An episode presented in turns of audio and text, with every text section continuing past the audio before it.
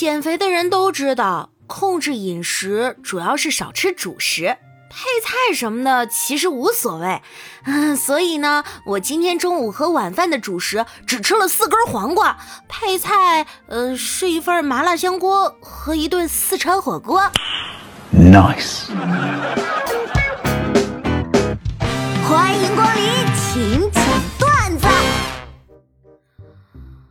昨天下午和爸妈大吵了一架之后，晚饭自己闷声在厨房里做，做好了我也没心情吃，就直接去睡觉了。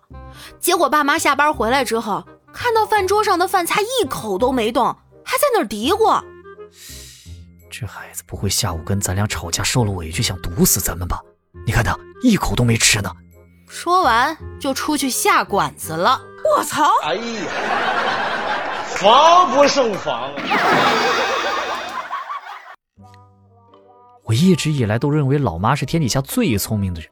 有一次，我对老妈说：“哎，我给你讲个笑话吧。从前有个傻子，很喜欢说没有，别人问他什么，他都说没有。你听过这个笑话吗？” 那你这个月的生活费还有吗？我的，我。现在的购物节啊，虽然规则复杂，但是在一顿计算之后得到的优惠总价总会让人心安，觉得自己赚到了。不像以前在市场砍价，我说一个数，商家马上就同意了，那我瞬间就知道这波亏了。没毛病。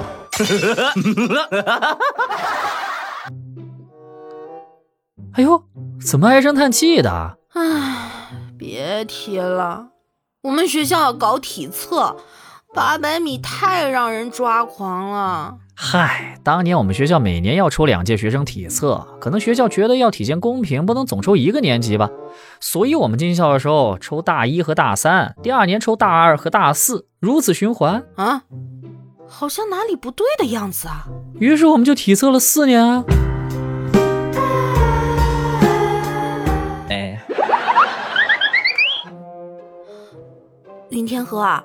你是不是最近有啥烦心事儿啊？每天下班到家了，还要在车上坐十分钟再上楼。你怎么知道的？大哥，你开的是摩托车。医生，这是我的体检报告，麻烦您给我看一下哈。人的身体是很奇妙的组织，你静下心来，试着体会一下，遵从自己身体的反应，身体自己会告诉你它需要什么。嗯。我的身体告诉我，它需要十个肉筋，十个五花，三个鸡翅，三个鸡心，两个烤饼，再来一杯扎啤，最好是冰的。你大爷！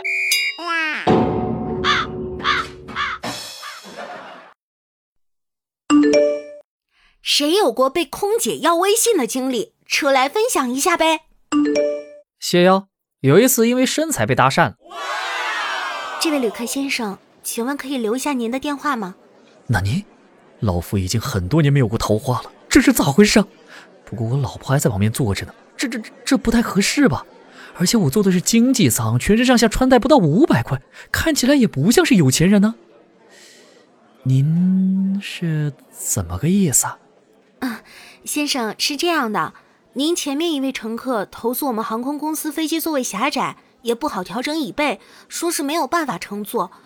我们已经尽力去解释了，但是也没有达成沟通，所以希望麻烦您到时候接一下回访电话，帮我们提供一下证明，因为毕竟连您这样高大的体格都是可以乘坐我们飞机座位的。说着，递给我一瓶矿泉水。